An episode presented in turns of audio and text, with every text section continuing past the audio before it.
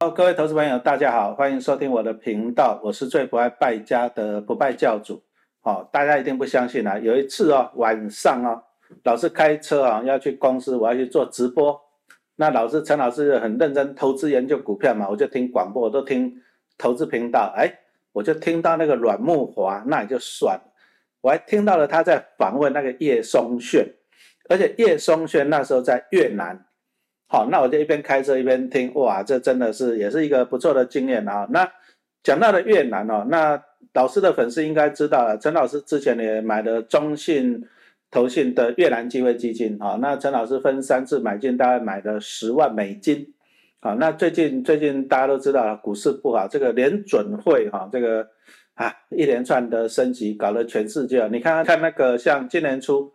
零零五零哈，台湾大概最强的 ETF，那时候我记得股价最高一百五十几块，哎，今天面临一百块保卫战了。你看一百五十几跌到一百哦，半年多而已哦，恐怖恐怖哦。那陈老师买了十万美金的中信越南机会基金，好，那我们炫哥啊也跑到越南去了，所以我们来第一手的资料哈来看一下，就是美国这样子这波操作以后，那全世界的股市哦。台湾产，越南也产啊！但是是不是机会的哈？哎，炫哥啊，听说台湾往越南的飞机班班客满呢。好，各位陈老师的粉丝，大家好，我是松炫哈。那我这次大概是九月十七号出发哈。那那时候其实国门都还没有开放哦。那照理说机场应该是冷冷清清的。哦，我我心里面的想法是哈，那我呢，我去机场的时候，哎，真的是都没有人。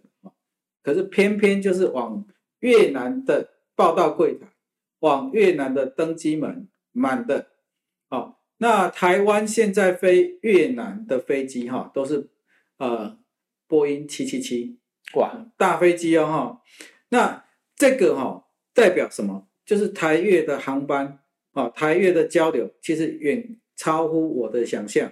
那我们到越南当地有问啊，哈，他现在台。台湾飞跟越南，好一个月大概有两百一十六班的航班，这么多啊！大家想想看哦，这除下来一天有几班？啊，因为班班客满哦。那到了越南，其实呃，我感觉到最特别的是，我们一般会会去那个行李的旋转台去领行李嘛。对，出来的都是大包小包的纸箱，从越南买过去的。啊，这是第一个啊，所以我们行李在等蛮久的。那第二个有趣的是，大家以为是这些是越南在台湾打工啊回家探亲的吗？其实不是哦。根据我的了解，因为我来回就搭两次嘛，哈，一半是台湾人。那大家想想看哦，国门还没解封，那为什么会有一半的台湾人飞越南？就代表其实越台湾人在越南工作的人。非常的多，好，那另外一个关于飞机的，就是我从胡志明啊有搭国内线飞好河内，他用的飞机是波音七八七，国内啊，超大的飞机，因为越南国土很狭长，但是南北交流需求很大哦，所以都搭飞机哦，所以整个越南的呃消费情况其实很好，跟我之前二零一九年哈，因为解。就疫情之前去，其实差异蛮大的。嗯，那你这样去越南大概去了一个月有吧？呃，我是大概去九天，去九天。但是我们的经理人跟研究员找我一个月出发，所以他们那你这样子去，哎，除了在那边吃和牛以外，哈，嗯，有观察到哪一些？啊为什么这么重视越南这个市场？好，其实吃和牛哈，这个应该是呃整个越南的全民运动哦。吃和牛之外，还买。日韩的三 C 用品，为什么？哦，现在三星折叠机不是很夯，超贵的吗？对。可是呢，大概呃越南卖的价格就有台湾的七折。为什么？因为汇差，哦，所以和牛吃的是汇差，嗯，手机买的也是汇差。因为今年哈，大家都知道整个因为美国升息，那新兴市场的货币贬值的很凶，像台币大概就多少？好像快三十二了，快两成了哈。那整个月盾呢，哈，是整亚洲货币表现第二强，第一强是港币，因为港币是采连续汇率啊，嗯。哦，就是盯着美元，它是不能贬的。第二名就是越盾，越盾大概贬四帕多，嗯，好、那你看哦，越盾贬四帕多，那日元呢？日元应该我接近三成应该有吧，哈，所以呃，从越南进口日本的东西，其实就会很便宜，啊，汇差这样，对，吃的是汇差。嗯好、那大家如果有买越南基金啊，这个汇差其实也有反映在净值里。嗯嗯嗯，好，那这样子来讲，对它的经济有什么帮助吗？呃，对经济哈，我们应该这样讲哈。这一次我除了去调研之外，其实我们也是参加那个越南投资论坛哈。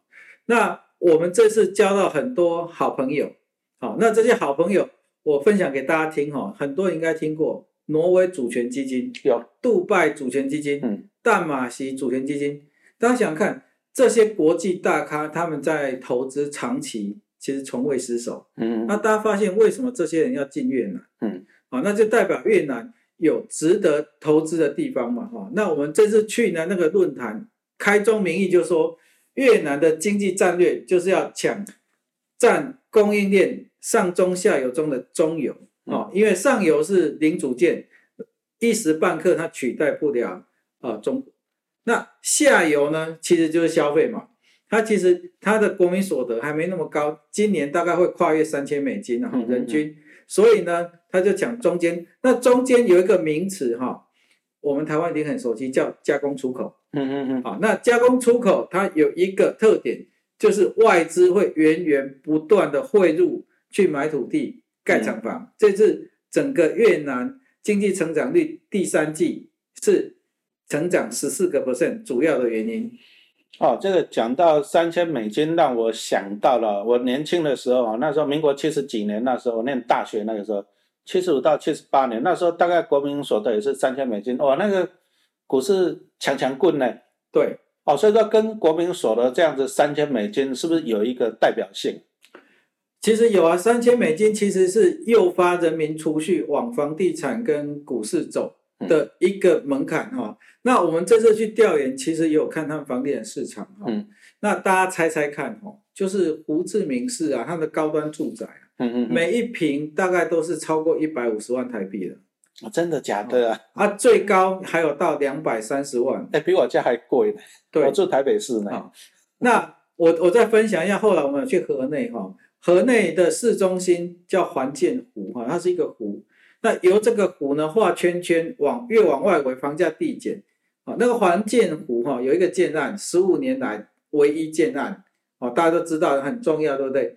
它开出来呢是一平台币四百三十万，好、那只有盖八层楼，因为大家知道法国殖民哈、嗯它的都市区啊都没有高楼，大家看凯旋门附近都是矮房子，有没有？嗯其实河内的老城区就是长这样，嗯好、那又是唯一建案哈，虽然一平是四百三十万台币哦，那一户算下来大概两三亿台币，嗯，大概它开卖开卖到一周就卖掉四成了，嗯嗯嗯，好，所以其实哈、有时候我们是这样看的哈、觉得人均 GDP 三千美元好像很低，对不对？可是大家想想看哦，如果我们的目光只放在胡志明市跟首都河内市，其实预估哈、这两个城市的人均 GDP 早就超过一万美金了。嗯哦，它这个也很像中国以前先从沿海大都市先富起来嘛，对不对？对然后再是全国这样子起来哈。对，诶，那炫哥因为疫情哦，你大概你刚讲二零一九年，所以说三年没去了嘛。对，哦，那这样三年来的比照啊，就是它一些基础建设啊、房子啊、交通建设差别有很大嘛。嗯好，我我用一一个对比哈，我第一次去呃越南是一九九八年，那时候出胡志明的呃新三一机场，好，那到工厂去啊哈，大概开车大概要半小时，这条路的左右可以说是风吹草低见牛羊。嗯好那慢慢的，你看车多起来，路边房子多起来。二零一九年去的时候，有一点会塞车。那这一次二零二二年九月去啊，是车开不动嗯哦。这那这这代表说，它经济成长的速度啊，造成交通建设跟不上经济成长的速度造成的哦。那大家看看哦，这个商机就来了。你经济一上来，房地产会涨，股市会涨。另外，我们刚刚不是强调交通建设跟不上经济成长速度吗？接下来就是政府会大力去做交通建设，那这个呢也会是我们中信越南基金瞄准的呃产业之一。我听广播的时候，我听到你讲到越南的电动车，对，哎，这个好像一个亮点，听你讲的还蛮可爱的，可不可以再讲一遍给大家听一下？好。我们知道越南哈，越南它有国产电动车哦。我们台湾不是也说要做电动车吗？对啊，大家看到路上有吗？很少很少很少哦，就是台湾国产的电动车很少嘛哈。越南的电动车其实已经满街跑了，但是它售价不便宜哦。一辆修旅车哈，续航力我们讲续航力大概五百五十公里哈，大概卖六点二万美金。我这个直逼特斯拉的一些一些车型了哦。那我们去试驾的时候，我的长官问我说：“啊，电动车长得跟一般车一模一样，有什么好试驾的？”嗯，啊，我就说电动车呢，对我来讲，哦，它就是你试驾的时候啊，你油门吹到底，嗯，哦，它零到一百完全有超跑的水准，哦，享受那个贴背感，哈。那我去试的时候，哦，我就其实一开始油门就踩到底，哈，那旁边那个汽车公司陪我的吓晕了，他他就哈。我试出哈，他其实他的表定是零到一百是四点五秒，我试出三点五秒。哦，三点五这个是超跑的等级的，超跑等级哦哈。因为一般那种燃油汽车啊，它是靠引擎，引擎最主要它转速要拉起来，它的 power 跟扭力才会出来。可是电动车不需要，对哦，所以说它有这个的特点。那我刚刚听炫哥这样讲，这个越南呢我们刚刚讲到说，第一个，因为在发展的话，第一个一定是房地产业会好，那接着。金融业也会好，那电动车这个产业啊，那我们中信越南机会基金哦，陈老师买了十万美金哦，我还是要来逼问你哈，那你这个基金它你最主要 focus 在哪些成长的亮点？好，我们主要是放在房地产、银行跟消费。好，那我们房地产讲过了，好，那消费我补充一下，大家知道 iPhone 十三，越南是它的第九大消费国。哦，大家应该有吓一跳哈，iPhone 十三其实不便宜哦，新机的时候啊哈。那今年 iPhone 十四预计啊，越南有可能会往第八、第七大消费国去哦。哦，那这是它消费在成长一个证明哦。所以我们去买那些山西呃通路的股票啊，比如说手机世界啊，这个是我们的核心持股哈。那另外一个银行，我做一个对比哈，大家都知道上半年呢哈，就台湾的。我把我们持有的银行的上半年获利换成台币，跟台湾的银行股来比啊，哈，其实大家都知道，大家喜欢存金融股，其实，呃，越南的银行股更好，更更好，这个标的更优啊，哈。那因为台湾今年哈，其实寿险公司其实是负扣分的嘛，哈，对，所以我就用纯银行公布的哈，我们把前五大，我们第一大持股是，呃呃军队银行，第二大是呃越南外贸银行哦。越南外贸银行上半年赚一百五十七亿，如果放到台湾来，仅次于中信银行。嗯，哦，我不是讲金控哦，就纯银行。哦，那如果跟去年比啊，哈，去年比其实是呃整个台湾金控获利的另一个高峰。好，那所以拿来比，其实台湾就不吃亏哦。越南我们持有的五大银行拿来跟台湾比，其实全部都排在前五名。哦，这是获利，因为它其实。经济还起飞阶段嘛哈，但是如果 ROE 都在二十 percent 以上，嗯，这放来台湾玩疯所有台湾的金控股，嗯，就是 ROE 啊，股东权益报酬率，这个也是股神巴菲特重要的指标啊，对，自我的资金去赚到的钱哈。那我们继续来问一下这个中信越南机会基金哈，好，那你刚刚你讲你那些银行啊、房地产赚了这么多钱，可是你的越南机会基金没有配息吧？没有，好，那是没有配息啊，因为台湾投资人还是蛮喜欢鼓励的啦。对，但是其实没有配息，这个钱不是不见嘛，好，而是说你再重新再投资回去，对不对？对，好，那这个对我们投资人来讲，应该是一个好一好事吧？嗯，我我先讲一下整个越南的情况哈，因为越南现在的定存利率以十月份来讲，平均大概是九点二 percent。嗯，好，那变成说你如果要配息的话，一定要高银行定存嘛，不然没有意义，对不对？可是越南的投资人不满足这个，因为他们觉得你应该配股票给我，嗯嗯，啊，因为台湾早期也是大家喜欢高啊 g 嘛，没有错，股票股利，啊，所以越南现在也是处于喜欢股票股利的状态，所以在越南高股息这件事情并不流行，哦，这个这个老师可以分享一下，就是台积电刚上市的时候哈，其实台积电都很喜欢配股票，哦，那时候两张可以得到一张呢，十张可以配八张呢啊，所以说那这样看起来越南就是在走台湾甚至中国以前经济正在发展的路嘛，对不对？确实，哦，其实配股票也不错，配股票表示它公司是在成长中的啊。对，那我再我要问炫哥一下，因为我当初你在中信越南机会基金刚推出的时候，陈老师因为有美金，我是买美元计价的。啊，我现在一点钱了，现在越南第一个我问你说，现在是不是相对低点了啊？因为美国这样子乱。那再来啊，我既然买了美元，我现在有台币，我买台币，那买到底要买美元还是要买台币啊？还是说看你手上有什么币你就买什么，有差别吗？嗯，其实我我是觉得就是说看你手上有什么呃币别你就买什么币别了哈。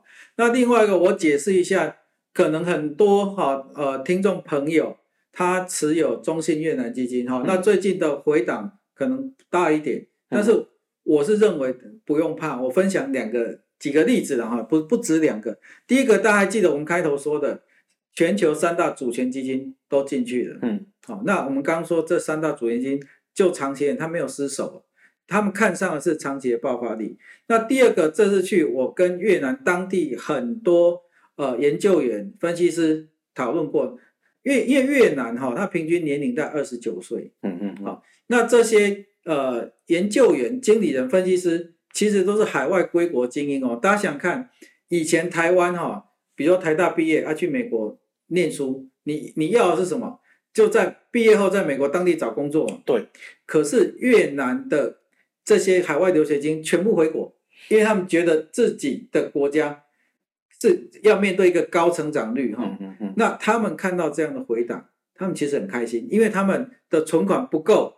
他们只能靠回档哈，那每个月把薪资的可能一半拿去投资股票，好，好，那这是一个投资的基本原则，就是说一个前景很好的有回档，其实要开心的哈。嗯。那另外一个我倒还要解释一下，说那为什么回档总是要回应大家，要跟大家说明清楚，这一波的回档哈，并不是呃外资逃离，因为我们之前常常跟大家讲，越南外资很少啊。嗯嗯。啊，那。主要是因为越南其实有承诺美国政府，那越盾不能贬太多。嗯，那大家知道哈，你越动不能贬，那是不是代表越南央行要护盘？那护盘他会把 O A 存底拿去市场砸嘛？那那等于是不是从市场回收资金？嗯嗯嗯。那资金短缺，银行就只好把利率拉高。好，那从年初哈银银行的定存利率四趴多，现在到九趴。哦，这个五 percent 啊，五 percent 是多少？二十码，嗯，有没有比美国升息还凶？有啊，有啊。所以短期造成它资金真空哈，嗯，那所以这个东西完全不是基本面的问题。那大家都知道危机入市啊，哈，那危机入市最难就是低点在哪里抓不到，嗯，但是普遍预估哈，今年第四季跟明年第一季大概就是这两三年的低点了。嗯嗯嗯，那因应这种情况，就我个人而言呢，我我就比照越南的那些经理人啊、研究员、分析师，每个月的薪水拿出一点来做定期定额。嗯嗯嗯嗯，好，那我们今天啊就很感谢炫哥啊。其实陈老师买的十万美金中信越南机会基金呢，其实我当初设定啊，就是我们也是看到一个在成长中的国家，所以我讲实话，我就秉持股神巴菲特那一句名言。如果你不想持有一档股票十年，你连十分钟都不要持有。所以我也是打算报十年。所以说，其实我讲实话，我根本没有在关心越南，啊，它到底怎么样啊？但是有了最近这样子风吹草动啊，其实陈老师是有打算要加嘛。所以说，我就要赶快找我们炫哥哈来来跟大家分析一下，因为他刚从越南考察回来。好，那我也是有点认同这个炫哥的讲法了，因为。最近股市的波动最主要是联总会升息，那联总会目前看起来到今年年底可能还有五码的空间，那明年上半年应该还是有一个升息。好，那升息你看美国升息，美你看那个美国道琼还有美国那个费半跌死人了啊，那升息对股市不利，所以说你看越南也跟着反应，这个也很正常。但是永远都是这样啊，危机才是转机啦。你看在去年股市那么好的时候，大家都很开心。可是你都买在高点哦，所以说其实股市高的时候，你反而你要戒慎恐惧哦。那当然在股市低点的时候，其实相对的你就要乐观好，那陈老师只是我们今天就很感谢哦，经理人来这边跟大家分享啊，他在越南考察啊的一些实际的经验啊。那陈老师还在抓时间点要来再来继续买进中信的越南机会基金啊。好的市场我只会长期持有跟逢低加码。那陈老师如果买进了哈，在粉丝团会跟大家分享。好，今天就很感谢大家的收听，谢谢，谢谢大家。